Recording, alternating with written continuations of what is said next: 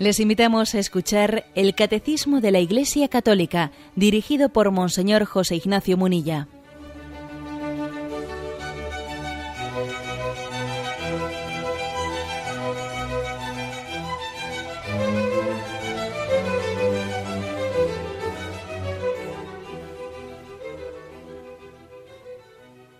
Un cordial saludo a todos los oyentes de Radio María un día más, con la gracia del Señor, proseguimos el comentario del Catecismo de nuestra Madre la Iglesia.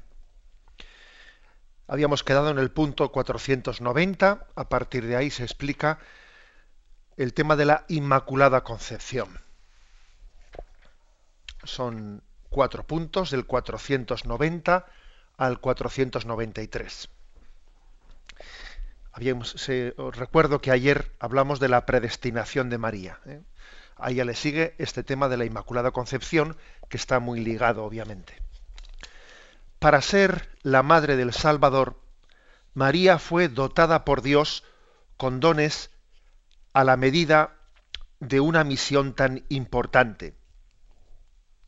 El ángel Gabriel, en el momento de la Anunciación, la saluda como llena de gracia en efecto, para poder dar el asentimiento libre de su fe al anuncio de su vocación, era preciso que ella estuviese totalmente poseída por la gracia de Dios. Bueno, la primera afirmación está tomada de la Lumen Gentium, el capítulo 56, eh, y es esta. María fue dotada por Dios con dones, con una serie de dones, a la medida de una misión tan importante.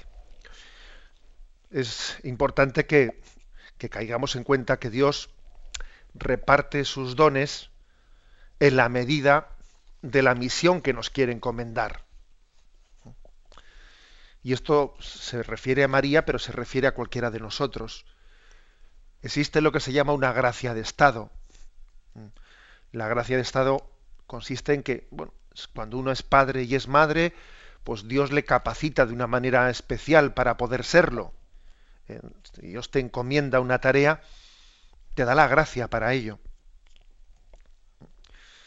Eh, a eso le llamamos la gracia de Estado, que he puesto el ejemplo del matrimonio, pero podríamos poner el ejemplo del, sacerdocio o de cualquier misión que Dios nos da en la vida. Existe un acompañamiento eh, por parte del Señor cuando Él nos, nos pide ponernos a su servicio. Por cierto que hay una, una famosa frase de San Agustín. Eh, San Agustín era muy, muy prolífico en, en, adagios, en frases contundentes, ¿no? en las que él condensaba pues, eh, la teología espiritual.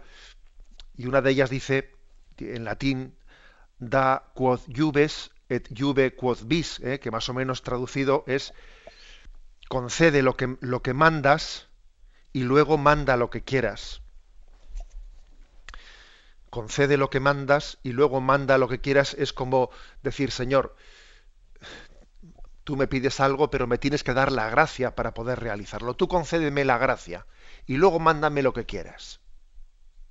Eh, dame tu gracia para poder hacerlo. Y luego lo que tú quieras, Señor, mándame lo que sea. ¿eh? Es una expresión hermosa eh, dicha por alguien, por un corazón como el de San Agustín, que era muy consciente de que nada somos sin la gracia de Dios, pero que con la gracia de Dios lo podemos todo. ¿Eh? Entonces repito esta frase, da quod iubes et iube quod vis, es decir, concede lo que mandas y luego manda lo que quieras. Que por cierto, eh, San Agustín tiene también una frase que es un poco complementaria con esta otra es, esta primera era referida a Dios, ¿no? Le pide a Dios, concede lo que mandas y luego manda lo que quieras. Pero esta, esta segunda que voy a citar está más bien dirigida no a Dios, sino a nosotros, ¿no? Y se nos dice, da lo que tienes para que merezcas recibir lo que te falta. Tú entrégale a Dios lo que tienes y así merecerás recibir lo que te falta es una frase complementaria ¿eh? de, la anterior y las dos se conjugan y no son contradictorias. Tú a Dios dale lo que tienes y así Él te dará la gracia de de merecer lo que te falta. Dicho de otra manera, para poder darnos eh, hace falta, o sea, para poder ser fiel, hace falta la gracia de Dios. Pero para merecer la gracia de Dios hay que ser fiel. Y las dos cosas, esto es como la pescadilla que se muerde la cola. ¿eh? Para poder ser fiel hace falta la gracia de Dios, y no es imposible. Pero para merecer la gracia de Dios hay que ser fiel. Es así. O sea que aquí gracia y libertad están perfectamente eh, conjugadas, integradas una y la otra. Bueno, por eso mm, dice aquí que María eh, recibió unos dones en la medida de una misión tan importante que iba a recibir. Es que, claro, la misión que se le encomendaba a María era pues la misión más importante de, toda la historia de la humanidad. Jamás una persona humana eh, había recibido una misión tan importante como la que se le encomienda a María. ¿Mm? Ninguna persona humana, ¿eh? porque recordad que Jesucristo es, bueno, es persona divina, por eso digo yo, ninguna persona humana ha recibido ni recibirá jamás una misión tan importante como la que ha recibido ella. Imposible, imposible, porque estamos hablando de que a ella se le ha pedido la misión de acoger a Dios que viene al mundo. Madre mía, o sea, no se puede encomendarle a nadie nada más importante. Aquí solemos pues admirar a cuando se elige un presidente de Estados Unidos porque es la nación más poderosa y fíjate qué, qué persona, qué responsabilidad tiene la de dirigir dirigir los destinos o presidente de la ONU y tal. Todo eso es una broma, todo eso es una broma comparando con la misión que se le encomienda a María, que es la de acoger a Dios que viene al mundo, abrirle las puertas.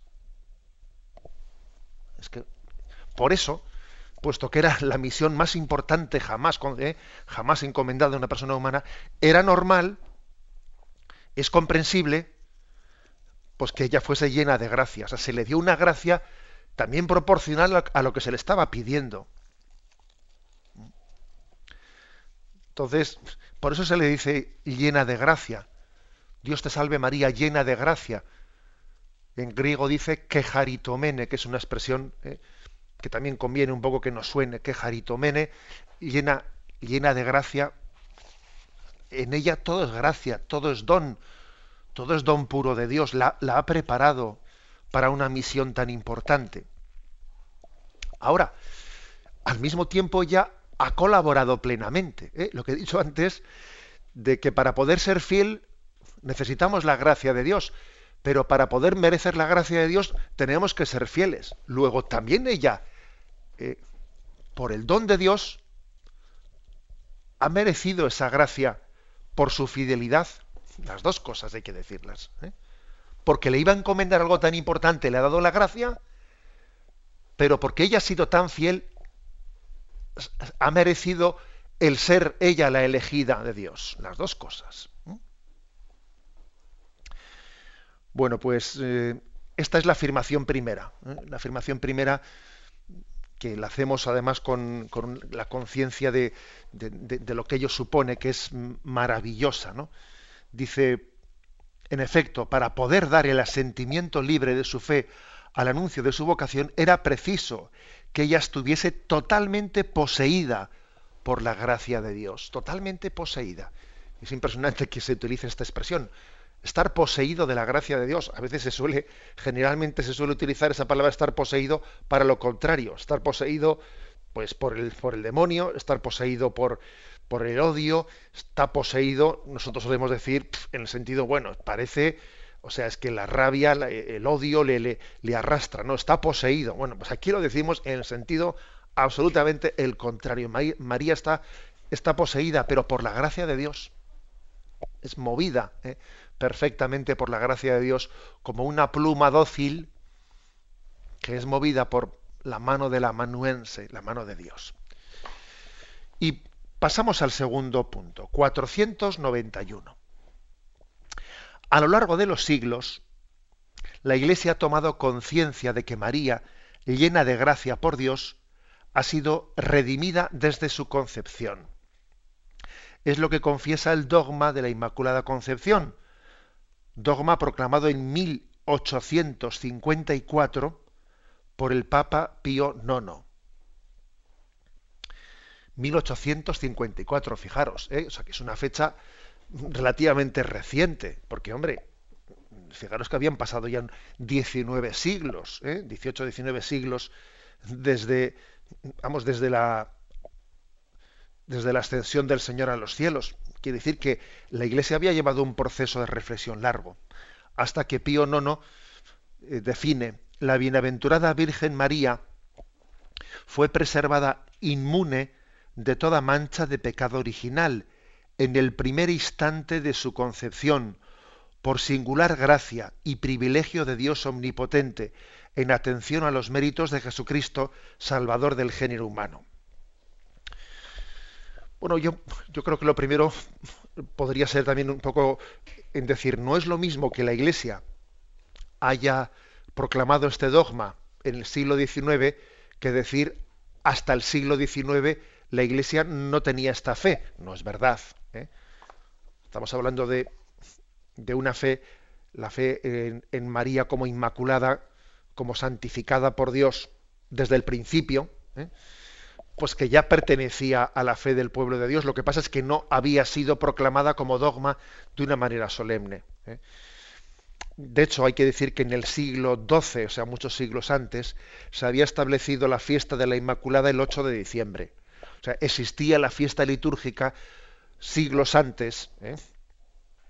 siete siglos antes de que se proclamase la Inmaculada Concepción. La fiesta era el 8 de diciembre. Y además, fijaros, no es una fecha casual, porque es una fecha que son justamente nueve meses antes de la Natividad de Nuestra Señora, que es el 8 de septiembre. Entonces, claro, si se eligió la Inmaculada Concepción nueve meses antes que la Natividad de María, con eso se está hablando de que en el momento de la concepción, ¿eh? María, María ya era santa. ¿eh? Porque no se dice, eh, la elección de, la fecha, en este caso concreto, tiene mucha importancia, tiene una, digamos, fuerza catequética y pedagógica muy grande. En el momento de la concepción ya se le, se le considera inmaculada. O sea, no es después de haber nacido, no es durante la gestación. Bueno. Pero hay que decir, sin embargo, que el tema mm, tardó, tardó en, definirse dogmáticamente porque había también eh, entre los teólogos diversas opiniones, especialmente la de Santo Tomás de Aquino. ¿eh? Santo Tomás de Aquino, que es un gran teólogo para nosotros, él fue defensor, por lo menos en alguna parte de su obra, defensor de la doctrina de que María había sido santificada en el útero de su madre. Es decir, durante la gestación había sido santificada, había sido absuelta del pecado original antes de haber nacido. Pero, según esta teoría de Santo Tomás, quiere decir que en la concepción, en el momento de la concepción, sí tenía pecado original y durante la gestación fue purificada de ese pecado original antes de nacer. También es verdad que Santo Tomás de Aquino dice esto en una parte, pero en otros lugares de la Suma Teológica parece decir otras cosas. O sea, que es que era un tema que como no estaba definido dogmáticamente, bueno, pues lógicamente era, era libre que Santo Tomás pudiese decir eso sin decir ninguna herejía, porque todavía no, estaba el dogma proclamado. Pero además hay que decir que sería injusto únicamente coger este, este, pasaje en el que Santo Tomás había dicho eso. También había otros pasajes en los que Santo Tomás de Aquino hablaba del tema de María de una forma en la que cabía interpretar, eh, pues que él eh, estaba también abierto a la, a la, interpretación que finalmente hizo la Iglesia de la Inmaculada Concepción, que ya, fue, ya había sido concebida inmaculada. Y por otro lado estaba Dulce Escoto, ¿eh? que era un poco el campo contrario. El Duce Escoto, ligado a los franciscanos, ¿eh? asume la defensa de la Inmaculada Concepción desde el mismo instante de su concepción. Por eso serían más bien los franciscanos los que defenderían esta postura de la Inmaculada Concepción y los dominicos que tenían en Santo Tomás de Aquino, pues, pues digamos su referente teológico, los que defendieron en aquel tiempo otro tipo de interpretación. Y entonces existió, pues bueno, pues una, eh, una confrontación entre dominicos y franciscanos que era legítima, porque era un tema que no estaba, no estaba definido dogmáticamente, pero poco a poco, en esa confrontación eh, teológica, fue inclinándose la balanza a favor de la de la interpretación de la Inmaculada Concepción tal y como nosotros hoy la, entendemos, que es que María ya fue concebida sin pecado original. No es que después se le purificó, se le perdonó el pecado, no, no es que fue concebida sin él. ¿eh? Y poco a poco se fue, digamos, inclinando la balanza. ¿no? De hecho, hasta en el siglo XV ya hubo un papa que puso un oficio, o sea, que estableció litúrgicamente el oficio y la misa de la Inmaculada Concepción, con lo cual, aunque no estuviese defendido dogmáticamente, ya se estaba inclinando la balanza, ¿no? Y en las universidades europeas, pues se tomaron eh, la defensa de la devoción a la Inmaculada Concepción con mucha fuerza. ¿eh? La Universidad de Colonia, por ejemplo, en el año 1449, más tarde la Sorbona, bueno, pues hay que decir que en, España la primera, tengo entendido que fue la Universidad de Valencia, eh, que se adherió ¿no? pues a, la, proclamación de la fe en la Inmaculada Concepción. hay que decir que mm, todo ello fue poco a poco inclinando y aquí el pueblo de Dios es curioso, que es uno de los ejemplos más claros que tenemos de cómo el pueblo de Dios, creyendo ¿eh? conjuntamente, ¿no? ayudó a la jerarquía a proclamar el dogma. Hubo una, digamos, una intervención del pueblo de Dios que, creyendo, adheriéndose, porque es que eh, hubo un momento en que las instituciones, eh, he puesto el caso de, universidades, pero no solo universidades, las instituciones se iban, se iban adheriendo a esa fe hasta el punto de que la sociedad, que en aquel momento era profundamente católica, claro, ¿no? Pues casi empujó ¿no? a la jerarquía de la Iglesia a proclamar ese dogma. Bien, tenemos un momento de reflexión y continuaremos enseguida.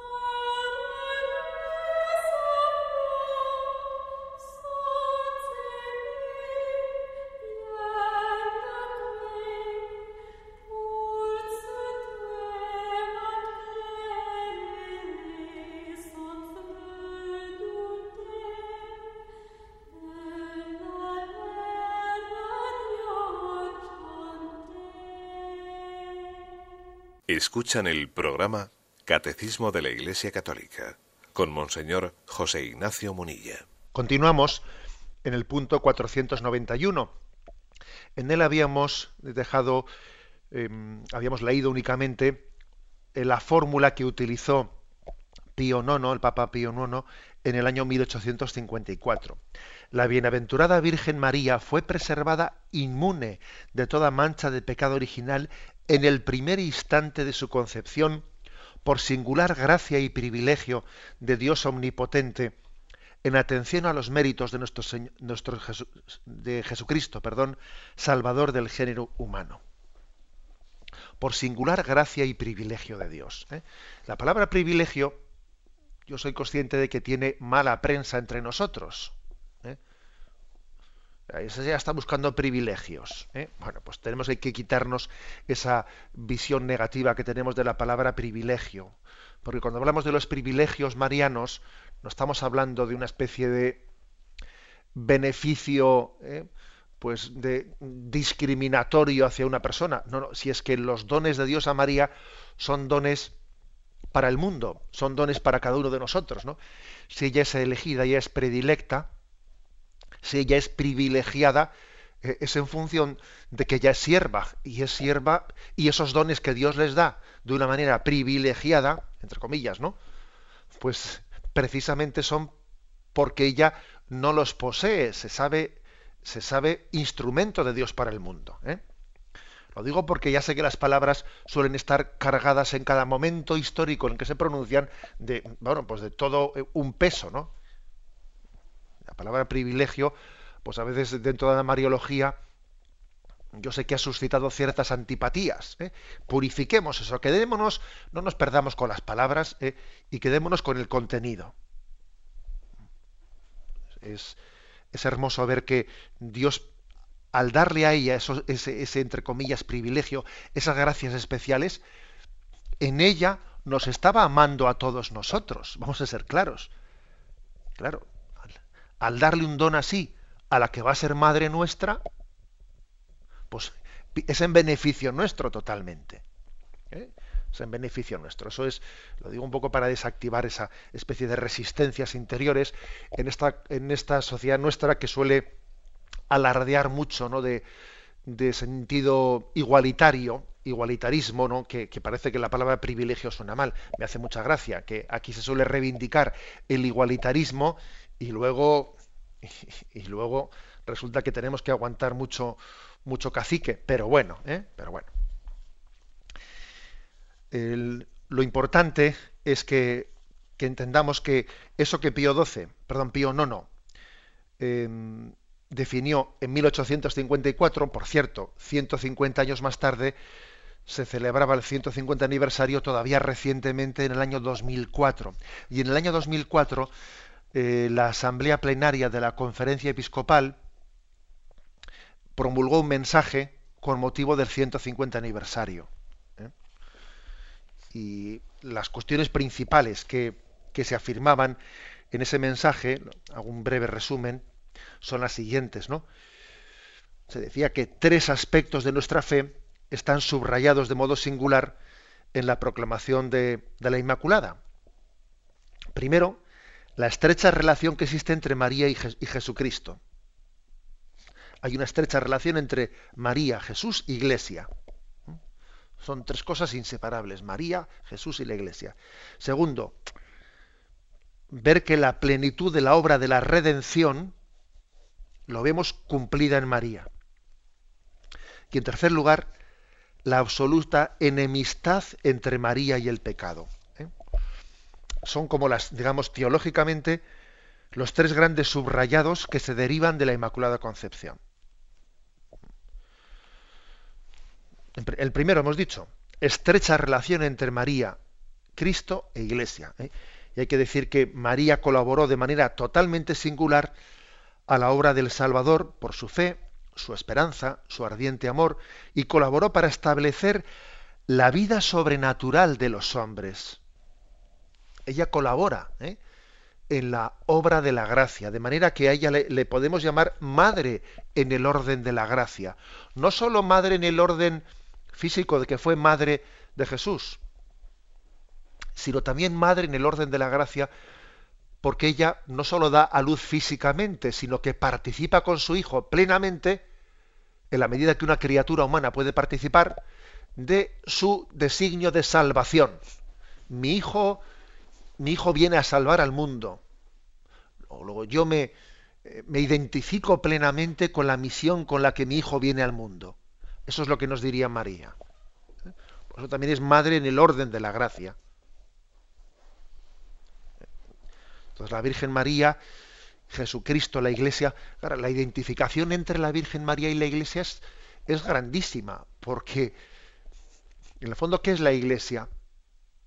Sino una madre que quiere darnos a luz a Cristo. Pues es que es la imagen de María. La Iglesia aprende de María a ser Iglesia. Aprende de ella. En ella tiene su modelo. Y también María mira a la Iglesia como el modelo de su propia vocación. Allí hay un misterio de unión muy, muy importante. En segundo lugar, dice ese mensaje ¿no? de, los, de la plenaria que se publicó con motivo de la, del 150 aniversario de la definición del dogma. Segundo, la segundo subrayado es, en María vemos la plenitud de la obra redentora perfectamente realizada. Pensemos en Jesucristo, en la lucha interior que tuvo que tener en Gesemaní, cuando la víspera de su pasión él era tentado de desesperación por parte de Satanás. Pensemos en, en qué tipo de tentación podía ser esa que le, sugería eh, para qué vas a entregar tu vida si eh, mira cómo te lo van a pagar, mira cómo, va a haber tanto pecado en el mundo, mira las guerras que va a haber, mira los odios, mira las traiciones, mira los matrimonios. Bueno, yo, yo me imagino a Satanás intentando ¿no? hacerle pasar, hacerle desesperarse a Jesucristo, pasando, ¿no? pasando ante él todo el pecado de la humanidad que pudiera dar a entender que la muerte de Cristo no iba a tener fruto. Pero fíjate para qué va a servir, y mira esto. ¿eh? Y después tuyo, si tú morirás en la cruz por la salvación del mundo, pero vendrá este, y vendrá este, y el otro, y Hilder, y el de más allá, y, y, y lo que más le, le habría de consolar en ese momento a Jesucristo, lo que más podría consolarle es el decir, no, pero habrá muchas personas en las que tenga fruto la, la sangre redentora de Cristo. No se va a desperdiciar. Tendrá fruto muchas personas. Y, Jesús en ese momento sería consolado pensando en los mártires y pensando en los santos, pero sobre todo pensando en su madre.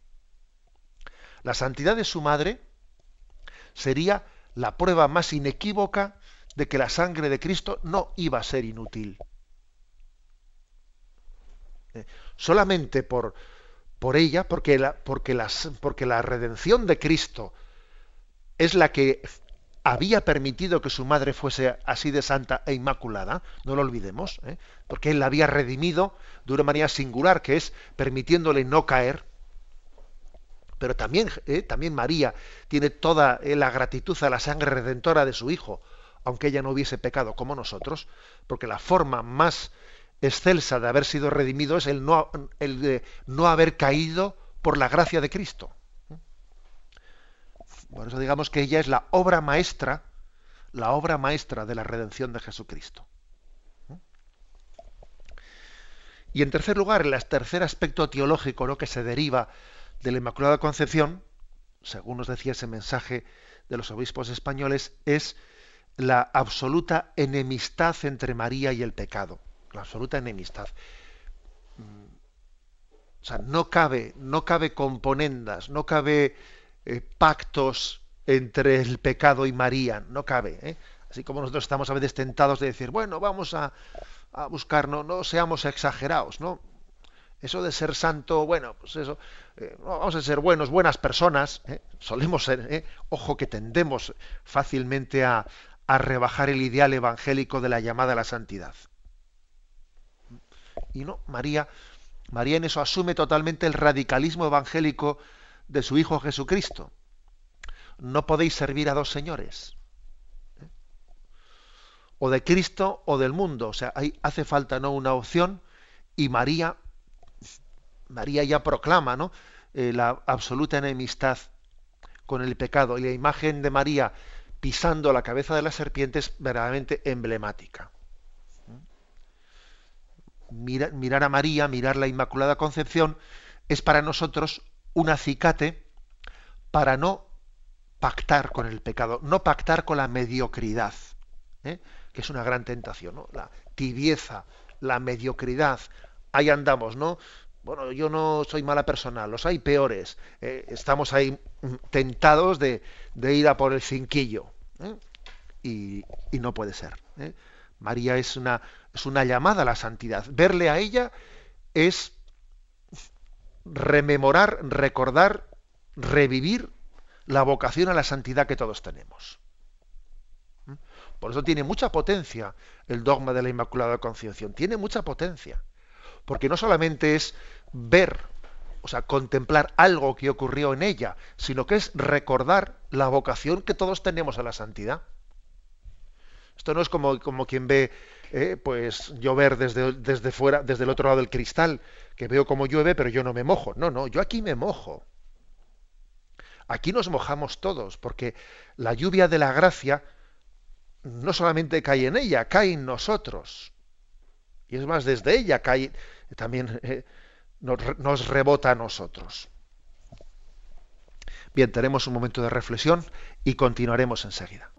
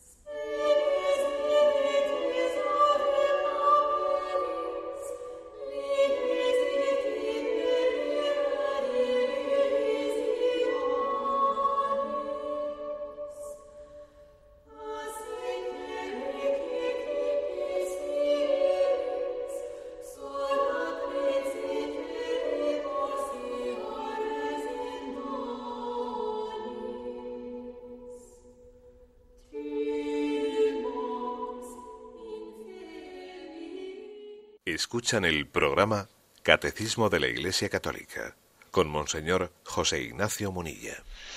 Pasamos al punto, nos faltan dos puntos, 492-493, para terminar la explicación de la Inmaculada Concepción.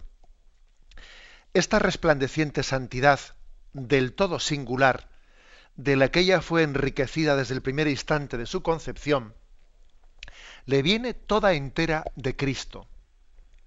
Ella es redimida de la manera más sublime en atención a los méritos de su Hijo. El Padre la ha bendecido con toda clase de bendiciones espirituales en los cielos en Cristo, más que a ninguna otra persona creada. Él la ha elegido en Él antes de la creación del mundo, para ser santa e inmaculada en su presencia en el amor. Pues aquí se, le aplica a ella lo que dice Efesios 1.4. Él nos ha elegido antes de la creación del mundo para que seamos santos e inmaculados en su presencia por el amor. Eso que dice San Pablo a los Efesios, imaginaros cómo se puede aplicar a nosotros. Por eso aquí el catecismo tiene la audacia de poner en singular referido a ella lo que San Pablo eh, a los Efesios les dice como referido a todos nosotros, que no sería a ella, ¿no? Él la ha elegido, la ha elegido en él antes de la creación del mundo para ser santa e inmaculada en su presencia en el amor. También nosotros habíamos, elegidos, habíamos sido elegidos para eh, ser santos e inmaculados. Lo que ocurre es que nosotros no hemos tenido la correspondencia a la gracia que ha tenido ella. Ella ha correspondido como nosotros pecadores no hemos correspondido. Bien, y un paso más. El punto 493 eh, hace como una pequeña información de cómo está el tema de la Inmaculada Concepción, cómo ha sido considerado en la tradición oriental. Dice, los padres de la, tradición oriental llaman a la Madre de Dios la Toda Santa, Panagia. ¿eh? Panagia en griego es la Toda Santa. La celebran como inmune de toda mancha de pecado y como plasmada por el Espíritu Santo y hecha una criatura nueva. Por la gracia de Dios María ha permanecido pura de todo pecado personal a lo largo de toda su vida. Quizás hay que decir que en la Iglesia Oriental no existió eh, pues ese debate que existió en Occidente, ese debate entre pues, la, escuela atomista y la escotista sobre si María había sido eh, preservada del pecado antes de ser concebida o una vez concebida en pecado había sido purificada. Bueno, ese debate fue más un debate occidental que un debate oriental, pero digamos que, por ejemplo, aunque la Iglesia ortodoxa no tiene, ¿eh? o sea, no, ha, proclamado el dogma de la Inmaculada Concepción como los católicos lo tenemos proclamado, la Iglesia ortodoxa no lo tiene proclamado, pero sin embargo su fe su fe sí confiesa ese misterio. ¿eh? Eh, digamos que la Iglesia Ortodoxa pues está en un, eh, tiene una fe similar a la que teníamos los católicos antes de Pío IX, de que creíamos en ello aunque no estuviese dogmáticamente proclamado. Y ellos a María le llaman, como, decía, como dice aquí el catecismo, panagia, es decir, toda santa. También hay un himno nuestro que dice tota, tota pulcra es, eres totalmente, ¿eh? totalmente bella, totalmente santa. ese término de totalidad se entiende en el sentido de, también desde siempre, ¿eh? desde siempre. Es decir, no, en María no, no ha habido una época pecadora antes, no, toda santa es totalmente poseída por Dios desde siempre. Bien, quiero hacer una referencia, me parece que es hermoso. Antes he hablado de ese mensaje del año 2004 eh, que publicó la Asamblea Plenaria de la Conferencia Episcopal con motivo del 150 aniversario de la proclamación del dogma. Yo entonces no, era obispo, por cierto, con lo cual no me, no me atribuyo ningún mérito de, aquel mensaje. Eh. Pero quiero decir que mm, en ese mensaje se hablaba Mm, se nos invitaba a la consagración al corazón inmaculado de María. Decía aquel mensaje, somos conscientes de que la forma más genuina de devoción a la Virgen Santísima es la consagración a su corazón inmaculado. De esta forma toma, toma vida en el corazón una creciente comunión y familiaridad con la Virgen Santa, como nueva forma de vivir para Dios y de proseguir aquí en la tierra el amor de, su hijo, del Hijo Jesús a su Madre María. Eh, fijaros, em, la Asamblea Plenaria de la Conferencia Episcopal nos propuso una fórmula de consagración al corazón inmaculado de María. Y lo hizo rezándolo con unas palabras, con unas palabras que Juan Pablo II había dirigido a la Virgen María para consagrar el mundo a su corazón inmaculado. Que era impresionante ¿eh? la consagración que hizo Juan Pablo II. La, fórmula de consagración que él, que él escribió, de la que se sirvió la Conferencia Episcopal Española para invitarnos a la consagración al corazón inmaculado de María que es otra manera de decir a, María Inmaculada, ¿no? Al corazón inmaculado de María. La voy a leer porque es que no tiene desperdicio.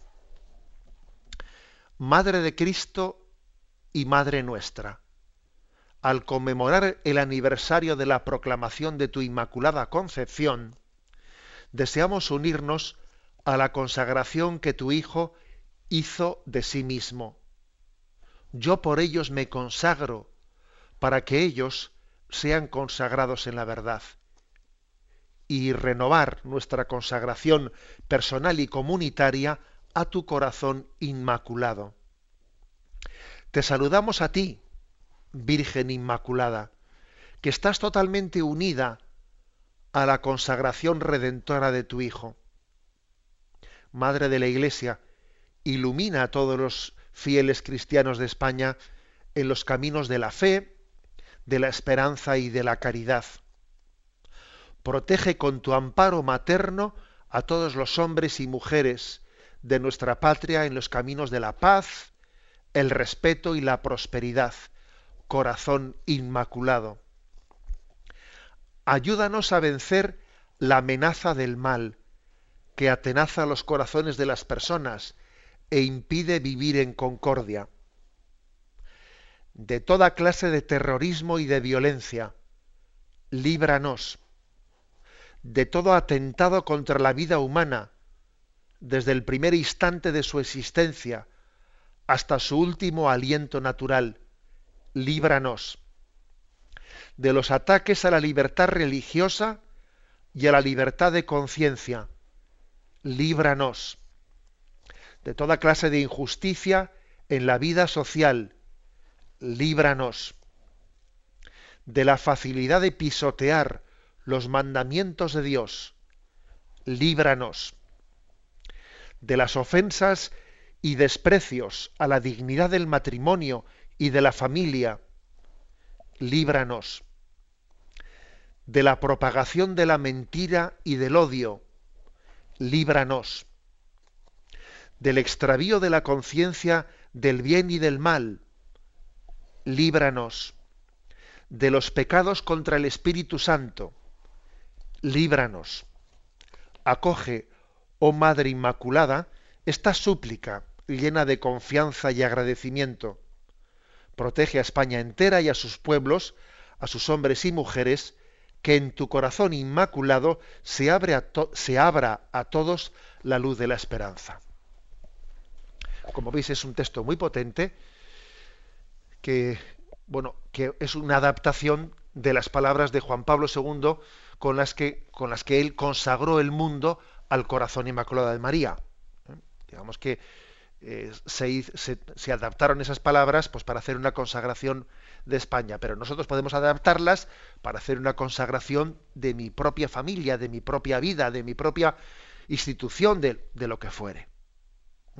Porque vemos en, vemos en María pues, un gran signo del cielo, una mujer vestida de sol, en la que hay una una barrera infranqueable para Satanás. Eh, hay un muro de contención. ¿eh? Por eso, eh, por eso insistir en líbranos y líbranos, ¿no? Es decir, que sabemos que a la sombra de María, a la sombra de su santidad, podemos, podemos mm, pararle los pies al mal del mundo. O sea, los, los, pararle los pies al mal son palabras mayores. El poder decir hasta aquí has llegado. Y no vas, a, no vas a seguir adelante. Poderle decir eso a Satanás, al pecado del mundo, son palabras mayores, ¿no? Eso es una gracia de Cristo que le ha sido dada a María para que ella la visualice en su vida y como madre nuestra en nosotros, ¿eh? en la iglesia. ¿eh? Acordaros de esa promesa de Jesús a su iglesia. Y el poder del infierno no la derrotará. Eso también es una, es una especie de promesa que está ligada al don que Dios dio a María, de estar preservada de. También el Señor preserva a su iglesia. No de los pecados personales de los que la formamos, pero sí de que la iglesia, ella misma en cuanto iglesia, en cuanto esposa de Cristo, quede preservada de, de la fuerza del mal, de, desviarse de la encomienda que Jesús le, le, dio. Por eso tiene tanta fuerza, ¿no? Tiene tanta fuerza nuestra fe en la, Inmaculada. No es únicamente una cuestión estética, como muchas veces piensan, no, no. Eh, esto eh, va mucho más allá, ¿eh? mucho más allá. Y no digamos nada cuando ya empezamos a sacar conclusiones, ¿no? porque tiene muchas aplicaciones prácticas la, la fe y la Inmaculada Concepción. Por ejemplo, una, aplicación práctica. es el recordatorio del realismo antropológico, es decir, que es que existe el pecado original, que hoy en día hay una tendencia muy fuerte a olvidarse de la existencia del pecado original. El hecho de que María fuese preservada de él nos recuerda que los demás lo tenemos. Y por lo tanto es un caer en cuenta de que tiene que haber un realismo antropológico, que la pedagogía humana no puede partir de una, de una visión ingenua, optimista, buenista, como que aquí todo el mundo es bueno. Bueno, mire usted, todo el mundo es bueno, pero todo el mundo es pecador. Y existe una tendencia al pecado original. Y eso en la pedagogía se tiene que tener en cuenta, porque de lo contrario, de lo contrario no educamos bien a las personas. Si, si, si estamos únicamente haciendo que sus impulsos sean los que manden, al final manda el pecado original en nosotros. Y en segundo lugar, otra, otra aplicación práctica ¿eh? de nuestra fe en la Inmaculada Concepción, pues es María como modelo de pureza. También popularmente se le ha solido llamar a la Inmaculada purísima, la purísima. Ensalzando a María como modelo de pureza y de castidad para todos nosotros. Entonces, en ella vemos el cuerpo como icono e y espejo del alma, expresión de la interioridad, ¿no? En vez de, bueno, pues en vez de ver el cuerpo como, como ocurre muchas veces, pues como una especie de incitación de, de las pasiones del hombre. En ella se dignifica la sexualidad, fijaros bien, se dignifica. Bien, pues eh, lo dejamos aquí. ¿eh? Hemos querido hoy explicar el tema de la Inmaculada Concepción desde el punto 490 al 493. Damos paso ahora a la llamada de los oyentes. Podéis llamar para formular vuestras preguntas al teléfono 917 107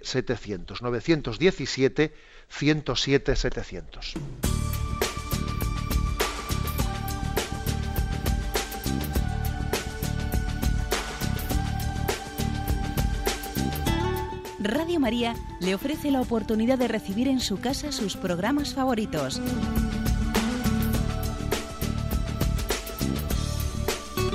Ahora lo puede hacer a través de nuestra página web www.radiomaria.es o bien llamándonos al 902 500 518. 902 500 518. Pídanos el programa que más le interesa en cualquiera de sus emisiones, especificando el día y la hora que lo ha escuchado. Solo nos tiene que decir si lo quiere en CD de audio o CD o DVD en MP3. Haga su solicitud en el 902 500 518 y en www.radiomaria.es. Radio María, más cerca de usted.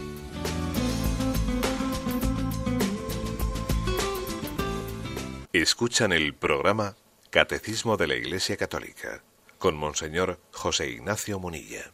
Sí, buenos días. ¿Con quién hablamos? Eh, buenos días, Monseñor. Soy Marta, de Segovia. Adelante, Marta. Muchas gracias. Mire, quería preguntar si la Virgen María mm, a lo largo de su vida en la tierra, pues sería también tentada, como igualmente lo fue Jesús, o si al haber sido concebida sin pecado, pues era como inmune a las tentaciones. Muchas gracias. Vamos a ver, la verdad es que em, el hecho de haber sido concebida sin pecado original, de, ser inmune, no quiere decir que no tenga tentaciones. De hecho, Jesucristo, que obviamente, ¿no? Jesucristo, ¿cómo va a tener pecado original? Sí tuvo tentaciones. Por otra parte, eh, veamos que en esa imagen del Apocalipsis, en, las que, en la que se habla de un, el dragón que perseguía a la mujer, bueno, ese, ese, dragón persiguiendo a la mujer y que no puede con ella, etcétera, de alguna manera es un embate de, de Satanás contra ella, que también, que también puede ser comprendido eh, o traducido a, a las tentaciones. ¿eh? Por lo tanto, digamos que no es una cuestión de la que tengamos, eh, al igual que, así como en caso de Jesucristo, sí tenemos episodios en el Evangelio en los que nos hablan de las tentaciones de Satanás a Jesucristo, en María no existen tales pasajes evangélicos, pero mm, sobre todo por comparación con Jesucristo, podemos entender que sí sería tentada, ¿eh?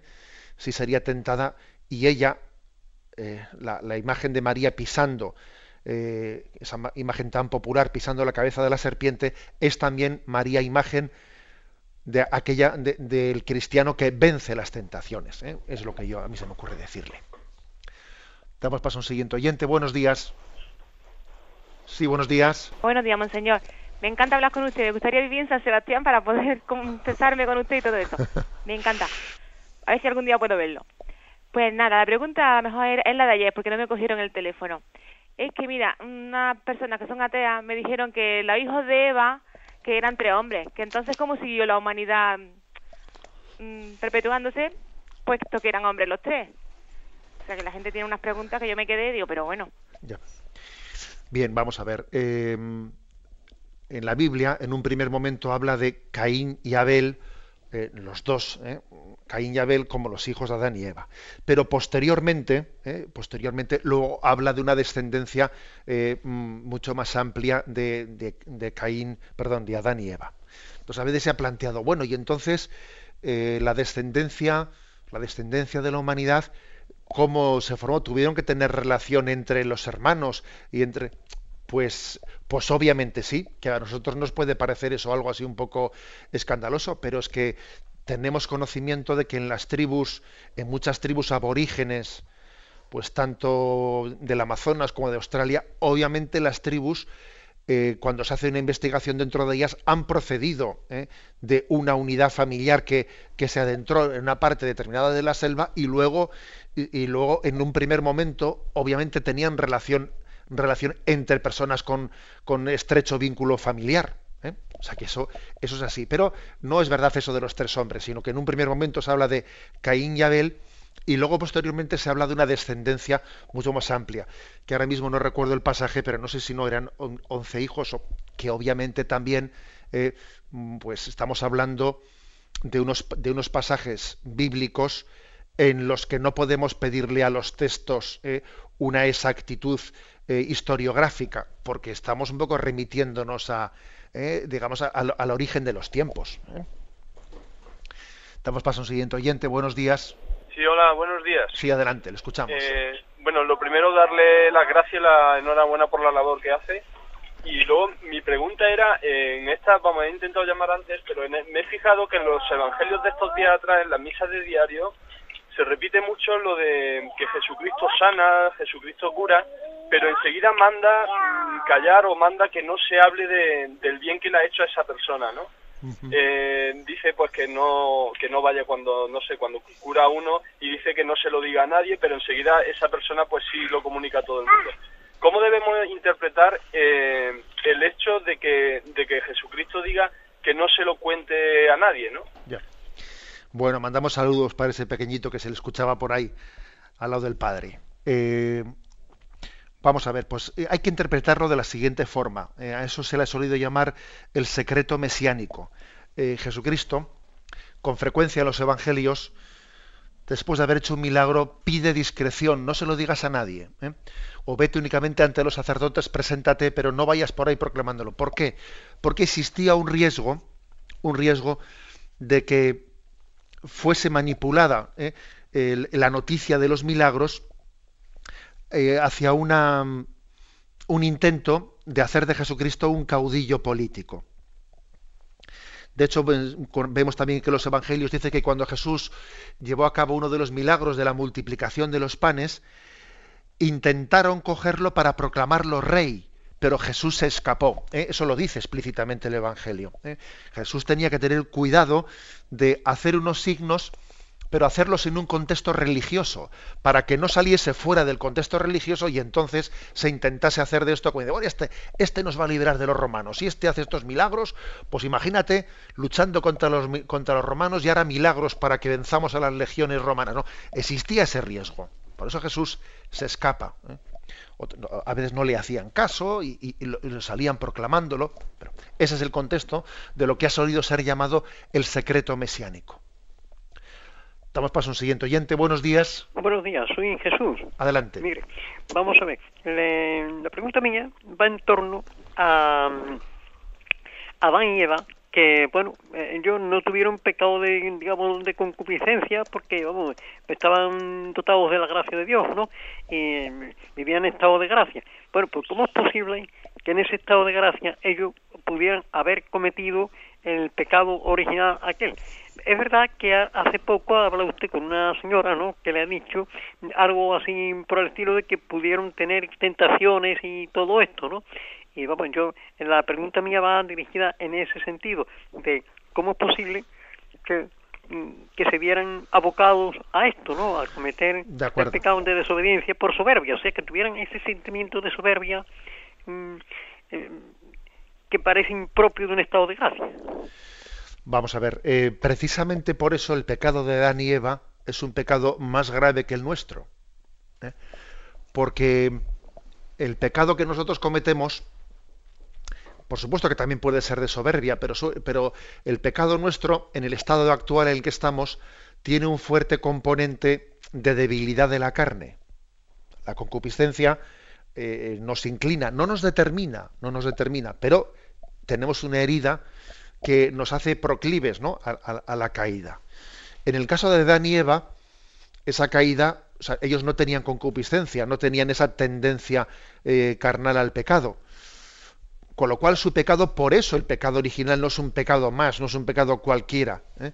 Pero ojo, cuando yo le he dicho al oyente anterior que María también podía, o sea, también pudo ser tentada, y seguro que lo sería, ¿eh? María, y sin embargo no cayó en las tentaciones, eso no quiere decir que como ella no tenía no tenía pecado original, o no tenía ningún mérito no caer en el pecado. Sí, sí, tenía mérito no caer en el pecado. Y la prueba es de que Adán y Eva cayeron y ella no cayó. Luego, aunque uno esté en un estado de gracia, el, no, ser seducido, el resistir a la seducción de Satanás, que es una seducción de la soberbia, de pretender ser como dioses, etcétera, tiene un mérito, o sea, supone una colaboración ¿eh? con ese don por lo tanto, digamos que la explicación es esta. Eh, es verdad que es un pecado distinto al nuestro, en el que no la inclinación al pecado, eh, a la debilidad de la carne, no tiene ese condicionamiento, pero el pecado de soberbia, la tentación de soberbia, eh, sí tuvo, un, sí tiene influjo, ¿no? En Adán y en Eva, y el querer ser como Dios es, es lo que les lleva, ¿no? Pues a caer en ese pecado. Me despido con la bendición de Dios Todopoderoso. Padre, Hijo y Espíritu Santo, descienda sobre vosotros. Alabado sea Jesucristo.